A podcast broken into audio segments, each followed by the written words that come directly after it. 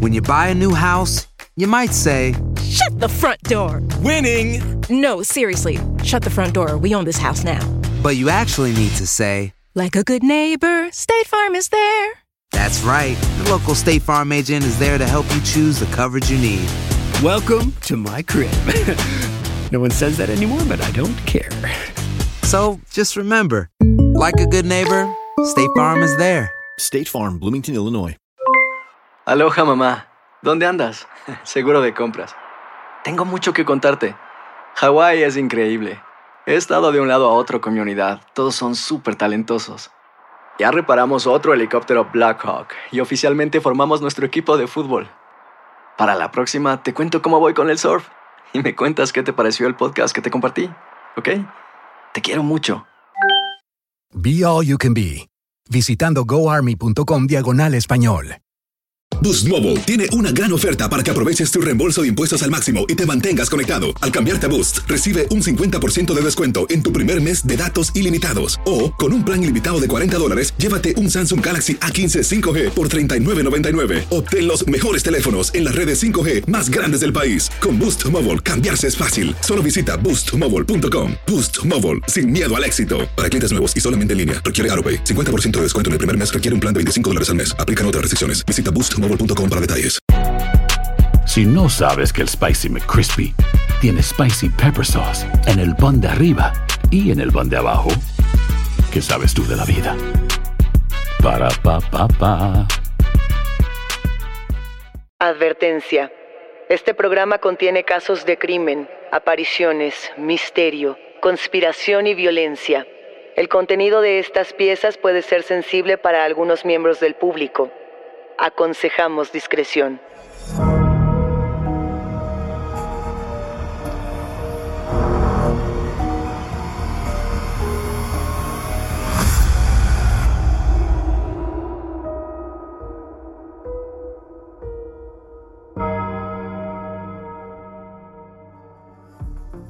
Saludos enigmáticos, bienvenidos, bienvenidas a esta conversación con nuestros especialistas en misterio.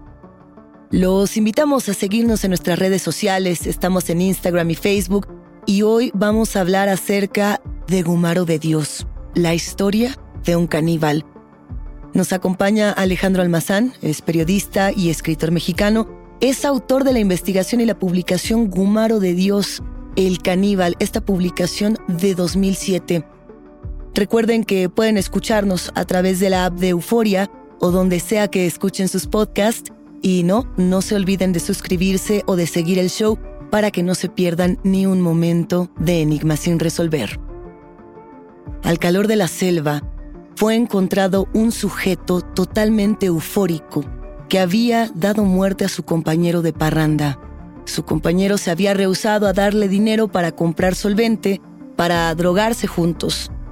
Después de colgarlo y despellejarlo, el objetivo principal era devorar su carne y sus órganos poco a poco, comerse sus poderes.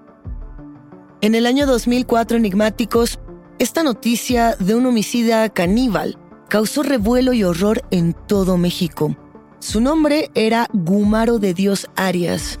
Gumaro fue un asesino serial que sufrió numerosos abusos desde temprana edad y se sabe que a partir de que cumplió 15 años, desarrolló paranoia y esquizofrenia. Bueno, él era consumidor de sustancias como heroína, como cocaína y cannabis. Y son estas sustancias las que lo volvían tan peligroso que inclusive fue apodado como el caníbal de Playa del Carmen. Pero ¿quién fue Gumaro de Dios? ¿Y qué es lo que significa en la historia del crimen mexicano? Lo conversamos el día de hoy nada más y nada menos que con el periodista y escritor que ya les comentábamos tuvo este encuentro con Gumaro, Alejandro Almazán. ¿Cómo estás Alejandro? Bien, bien, muchas gracias Luisa y pues gracias a la gente que también nos escucha.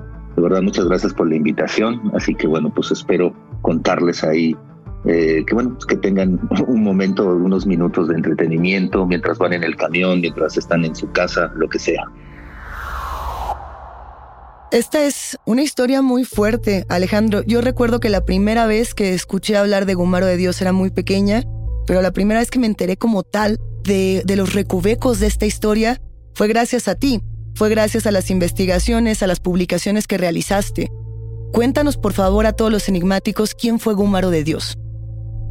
Pues mira, eh, ya hiciste alguna suerte de presentación y pues en efecto Gumaro era un chico de 26 años, bueno, cuando yo lo conocí tenía 26 años y había pues eh, en efecto matado a, su, a su compañero, a su pareja, digamos, o a su novio. Digo, la verdad es que Gumaro nunca lo, lo mencionaba como si fuera su, su novio, ¿no? Pero bueno, pues finalmente era su pareja, lo asesina y después decide que, se lo va a comer, ¿no?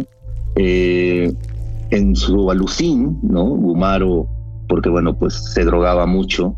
En su alucín, Gumaro en algún momento dice, bueno, pues me lo voy a comer. Yo cuando fui a entrevistarlo, le pregunté, pero ¿cuál? ¿Cuál, eh, cuál era el sentido de comértelo? Y él me decía que, pues, o sea, me respondió que quería comerse sus poderes, ¿no? Y poco a poco fui entendiendo a Gumaro, lo entrevisté por lo menos unas tres veces, hablé con él en distintos momentos y creo que fui medio, o sea, lo fui conociendo un poco más, ¿no? Eh, más allá de, de este personaje que él mismo fingía ser o él mismo se había construido, ¿no? El de un caníbal y que, y que era con la única manera en la que él como que se defendía también dentro de la cárcel, ¿no? Era su, era su escudo protector.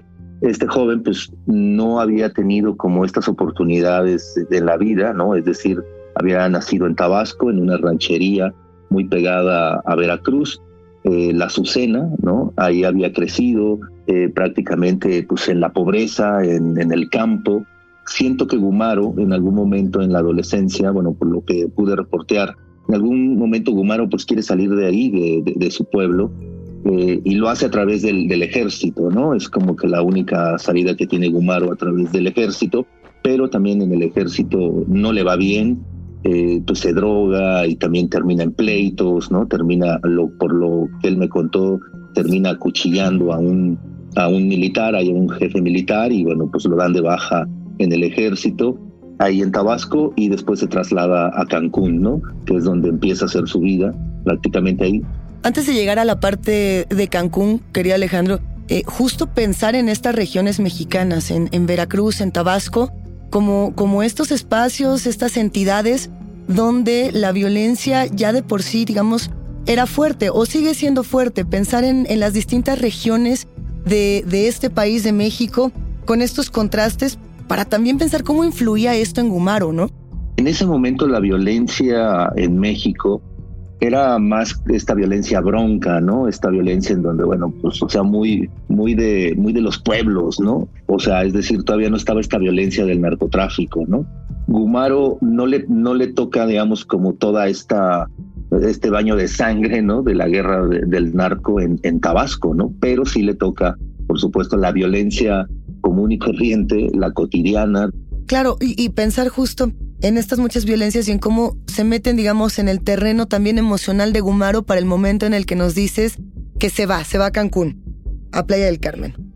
Exacto, ¿no? Se va a Cancún porque él, después de que se sale, bueno, lo dan de baja del ejército, pues siente como que es un fracaso, ¿no? Que ha fracasado en la vida, entonces se va, se aleja. Yo creo que también porque debe varios, varios delitos, ¿no? Robo, violación. Yo creo que también eso lo hace irse y allá en Cancún llega como, pues como albañil, ¿no? Eh, vive en las calles, ahí es donde conoce, ¿no? Conoce a, a, la víctima, una víctima que a las autoridades de Quintana Roo y al propio Gumaro mm, no, no les interesa, ¿no? Eso es algo que a mí me llama la atención, porque con Gumaro le digo, ¿y cómo, y cómo se llamaba? No, pues yo le decía el guacho, el pelón, eh, las autoridades de pronto me dicen, no, pues nos dijeron que se llamaba Raúl, pero no, no, no lo sabemos y como nadie ha venido a reclamar a la víctima, bueno, pues se va a morir como un desconocido. O sea, eso pues para mí me, también me salta, ¿no? Me, me, digamos, también me deja un poco boquiabierto sí, claro. por, esta, por este desprecio hacia las víctimas, ¿no? Eh, yo quise como tratar de saber quién era en realidad, si se, si, si se llamaba Raúl González o no, y si le decían el, el pelón o el guacho, la verdad es que no, no pude comprobarlo, desgraciadamente, eso se quedó ahí como, como en el vacío. Pues, repito, porque ni las autoridades ni, ni Agumaro, la víctima, era, era pues como lo principal, ¿no? digamos que más bien a ellos los que lo que les eh, escandalizaba y al propio Gumaro le escandalizaba, pues era esto, de haberlo matado y en algún momento decir, me lo voy a comer, ¿no? Me voy a comer sus poderes. Yo le decía, bueno, ¿y cuáles poderes tenía él, no? Y me dice, bueno, es que él era muy buen albañil y yo también quería ser un gran albañil, ¿no? Eso me, eso me rompió, ¿no? Me, sí me agarró así como desequilibrado porque pues, tú pensarías en otro tipo de poderes, ¿no? Y, poco a poco como que platicando con Gumaro, bueno, ¿cómo es que yo llegué a Gumaro? Yo creo que también es una parte interesante, ¿no?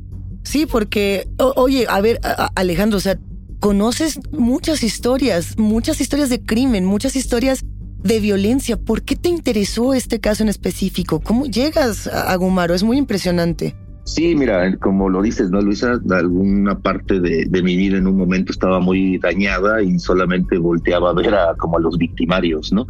Y, buscaba a esos victimarios, trataba de, de pues, como meterme a su cabeza o, a ver si lograba yo entender por qué actuaban así o nunca, nunca lo pude, nunca tuve un éxito, ¿no? Pero con Gumaro pasó que y bueno, yo como reportero siempre andaba yo buscando historias, ¿no? Estas historias extrañas y pues imagínate, un día sale en el periódico Reforma que Gumaro de Dios Arias, un chico de 26 años tabasqueño, mató y se comió a, a su pareja, ¿no? A su novio. Entonces y, bueno, pues dentro del crimen, pues a, a, las personas se les mata, no se les come, ¿no? Entonces ahí ya hay una, ya hay una irrupción, digamos, del crimen, es decir, Gumaro para mí rompe, ¿no? Todas las reglas, ¿no? Claro. De la lógica y yo digo, pues yo tengo que buscar a, a, Gumaro, ¿no? Hago, hago alguna trampa con el director ahí del, del penal, eh, trato de, bueno, me cuentan que, que tiene como eh, una debilidad por la prensa, entonces, bueno, pues yo trato ahí de medio usar esa debilidad que tiene. Él me dice, sí, pues vente para acá y ya veremos si, si Gumaro quiere o, no hablar contigo. Yo obviamente le apuesto a que, a que va a hablar conmigo Gumaro y, y me lanzo, ¿no? O sea, así fue como, como llegué. En efecto, el director eh, adorador de los medios, pues me, me, trató muy bien y él mismo me dijo, ¿sabes qué? Pues sí, ya te conseguí la entrevista con Gumaro, ¿no? Boost Mobile tiene una gran oferta para que aproveches tu reembolso de impuestos al máximo y te mantengas conectado. Al cambiarte a Boost, recibe un 50% de descuento en tu primer mes de datos ilimitados. O, con un plan ilimitado de 40 dólares, llévate un Samsung Galaxy A15 5G por 39.99. Obtén los mejores teléfonos en las redes 5G más grandes del país. Con Boost Mobile, cambiarse es fácil. Solo visita boostmobile.com. Boost Mobile, sin miedo al éxito. Para clientes nuevos y solamente en línea, requiere AroPay. 50% de descuento en el primer mes requiere un plan de 25 dólares al mes. Aplican otras restricciones. Visita boostmobile.com para detalles. Cassandra Sánchez Navarro junto a Catherine Siachoque y Verónica Bravo en la nueva serie de comedia original de VIX, Consuelo. Disponible en la app de VIX ya. Ohio, ready for some quick mental health facts? Let's go. Nearly 2 million Ohioans live with a mental health condition. In the US, more than 50% of people will be diagnosed with a mental illness in their lifetime. Depression is a leading cause of disability worldwide. So, why are some of us still stigmatizing people living with a mental health condition when we know all of this? Let's listen to the facts and beat the stigma. Ohio, challenge what you know about mental health at beatthestigma.org. No respires. Regresamos a Enigmas sin resolver. Dices que fueron tres entrevistas. Sí. ¿Cómo fueron estos encuentros? Me imagino que eh, en un primer arrojo quizá fue algo más distante, pero de pronto no lo sé, platícanos. Sí, mira, ese, el primero yo creo que fue como el más, o sea, impactante, ¿no? Impactante en el sentido de que, bueno, pues como apenas conoces a la persona, claro. no sabes cómo va a actuar, te dijeron que pues mató a alguien, se lo comió, pero también mató a otro joven meses antes. Entonces dices, bueno, estoy ante un asesino, ¿no?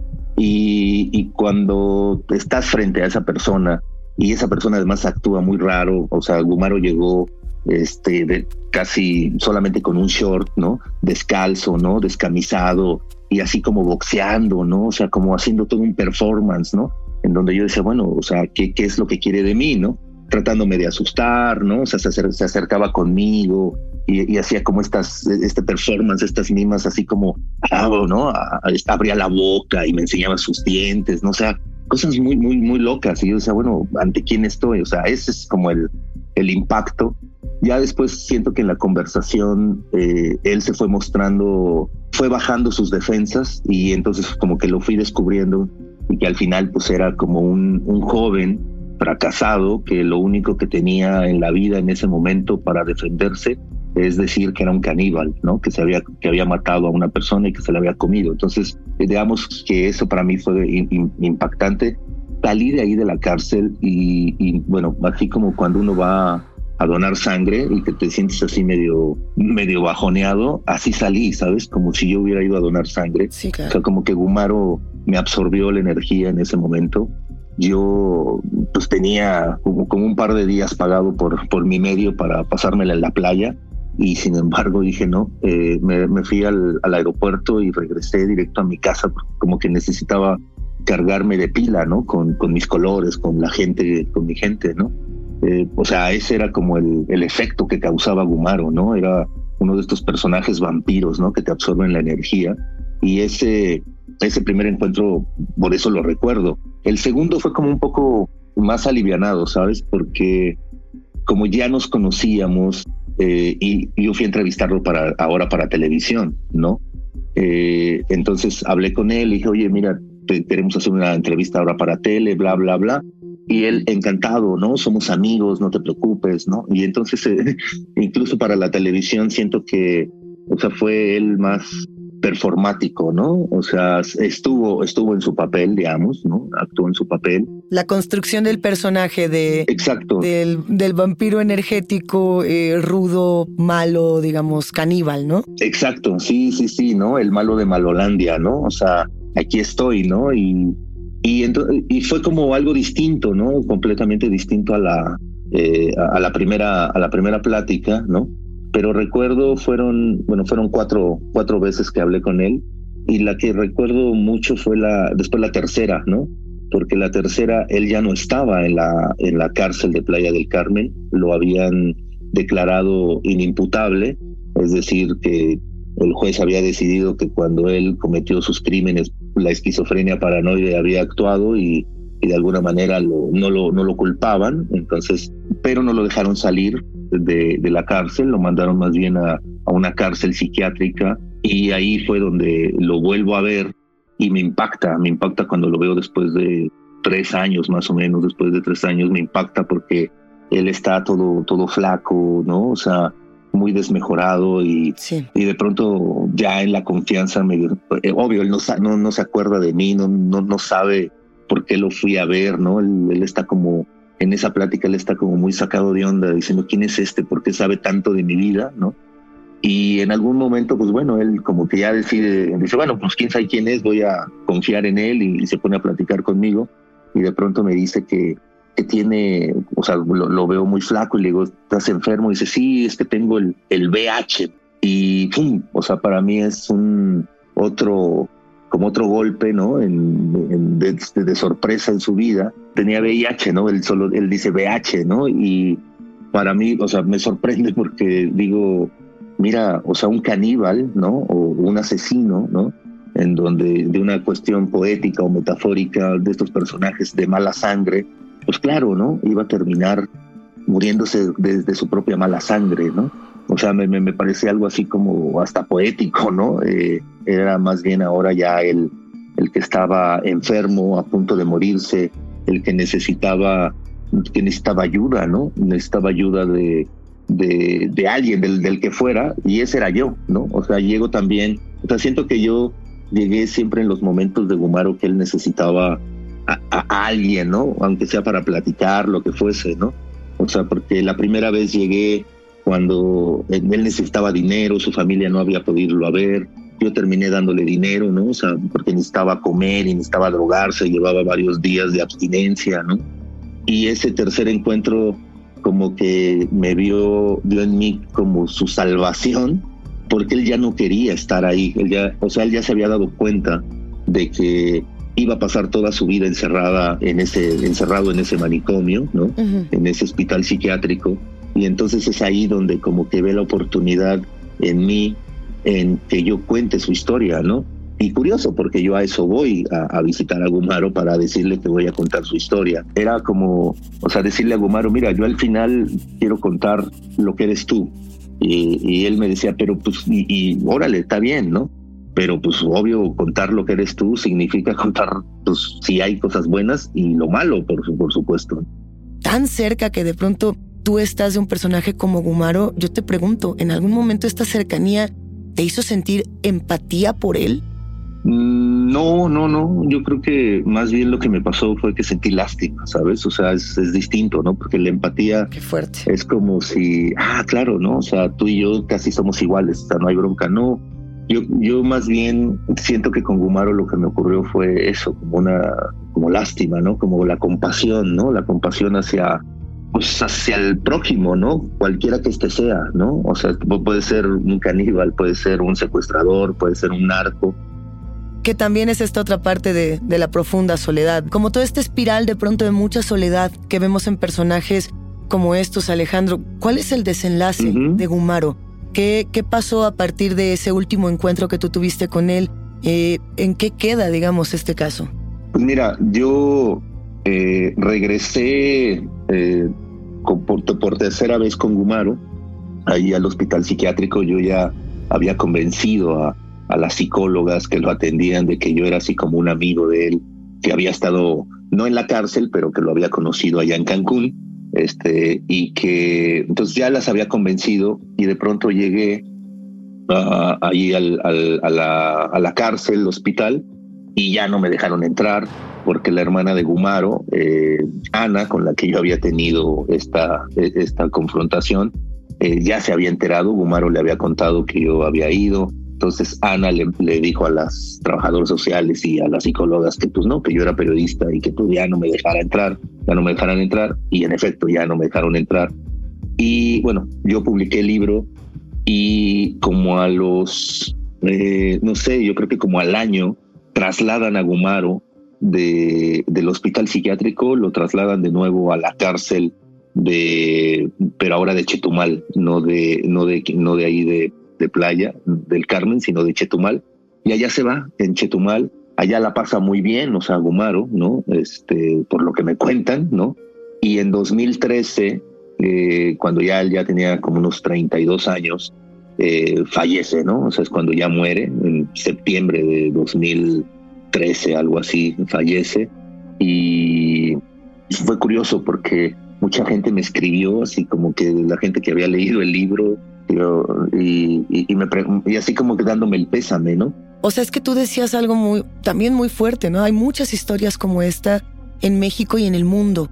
Eh, tenemos muchas historias de violencia, de crimen, inclusive de canibalismo. Eh, yo te preguntaría de entrada si tú puedes, eh, o, o, dentro de las propias historias que has investigado, de todos los perfiles que te ha tocado conocer y escarbar, si tenemos un perfil que tenga, digamos, la, la misma magnitud que en su momento Gumaro de Dios, que, que conmocionó mucho la realidad mexicana. Pues fíjate que, que sí, o sea, este último señor que detuvieron en, en el Estado de México, en, en Cuautitlán Izcalli, ¿no? Que un, feminicida, ¿no? O sea, que tenía ahí los cadáveres de, de las mujeres, ¿no? Eh, enterrados en su casa, o sea, eh, de estas, o sea, ese es ese personaje, ¿no? Ese, a mí me parece que él puede ser el, el, último, digo, hay muchísimos, ¿no? Solo que pues no los identificamos, pero este, este feminicida caníbal me parece que es como el último, ¿no? Cuando, cuando hablamos de, de los medios, de las publicaciones y de las investigaciones, para mí, Alejandro, tu publicación con respecto a Gumaro fue fundamental. Pero a partir de ello, venturosamente esta publicación llegó a los oídos de muchos y llegó gracias a la adaptación que se realizó en podcast. ¿Cómo, cómo es este proceso? Cuéntanos dónde lo podemos escuchar. Ah, sí, no, pues mira, eh, de hecho Podimo en algún momento esta plataforma me invitó. Yo le dije, bueno, pues sí, vamos a darle. Y pues trasladé de alguna manera la historia de Gumaro a ahora una historia de audio. Yo eh, desde hace varios años he tenido también la, eh, idea de, hacer como una, película ¿no? de, Gumaro. Entonces, en algún momento cuando yo estaba trabajando para la serie del Chapo, eh, ahí conocí a Humberto Busto. Le conté a Humberto de, de, Gumaro, él quedó fascinado, le, le di mi libro, lo leyó y me dijo, oye, pues el día que, que tú quieras hacer algo de Gumaro, pues yo me, yo me anoto, ¿no? Entonces cuando yo le llamo luego, luego a Humberto y le digo, oye, pues hagamos el podcast, me dijo encantado. Y es como él entra, ¿no? Al podcast a, digamos, como hacer su propia caracterización, ¿no? Y reinterpretación de Gumaro. Si lo pueden eh, escuchar, pues bueno, hay que se metan, ¿no?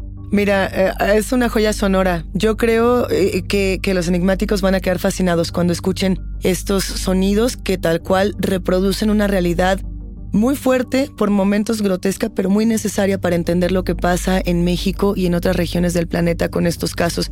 Alejandro, te agradecemos muchísimo y por favor, regresa muy pronto a Enigma sin resolver. Sí, no, no, claro, por supuesto. Yo cuando ustedes me digan yo regreso. Muchas gracias, Luisa, de verdad. Y bueno, pues a todos los enigmáticos, ojalá que este, pues le echen ojo ahí a, al podcast de Gumaro y si no, nos estamos viendo pronto. Nos estamos escuchando muy pronto. Millones de gracias, Alejandro. Esta conversación con nuestros especialistas en misterio ha terminado, pero siempre hay otra grieta que investigar junto con ustedes. No se olviden de seguirnos en nuestras redes sociales, ya saben que nos encuentran a través de Instagram y Facebook. Yo soy Luisa Iglesias y ha sido un macabro placer compartir con cada una y cada uno de ustedes. Recuerden que pueden escucharnos en la app de Euforia o en donde sea que escuchen podcast. Denle follow o suscríbanse al show en donde sea que nos escuchen y así no se pierden ni un momento de enigmas sin resolver.